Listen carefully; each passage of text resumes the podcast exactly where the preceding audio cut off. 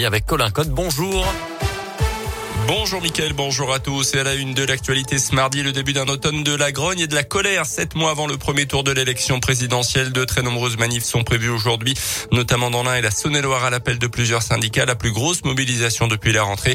À Bourg-en-Bresse, le cortège va partir à 14h du champ de foire et à Mâcon, même heure du départ de la place Saint-Pierre. Une grosse frayeur pour une habitante d'Amberieu en budget. Hier midi, cette femme de 49 ans a été légèrement blessée par l'explosion d'une bouteille de gaz dans sa cuisine. L'accident s'est produit au quatrième étage de l'immeuble. La déflagration n'a pas provoqué d'autres dégâts structurels. Une fuite sur cette bonbonne de gaz serait à l'origine de l'explosion.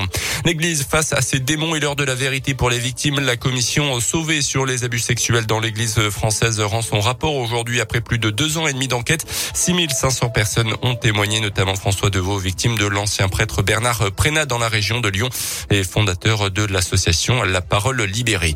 Une panne géante. L'ensemble des applications du groupe Facebook ont complètement planté hier en fin de journée. Facebook, WhatsApp, Instagram et Messenger, impossible de se connecter.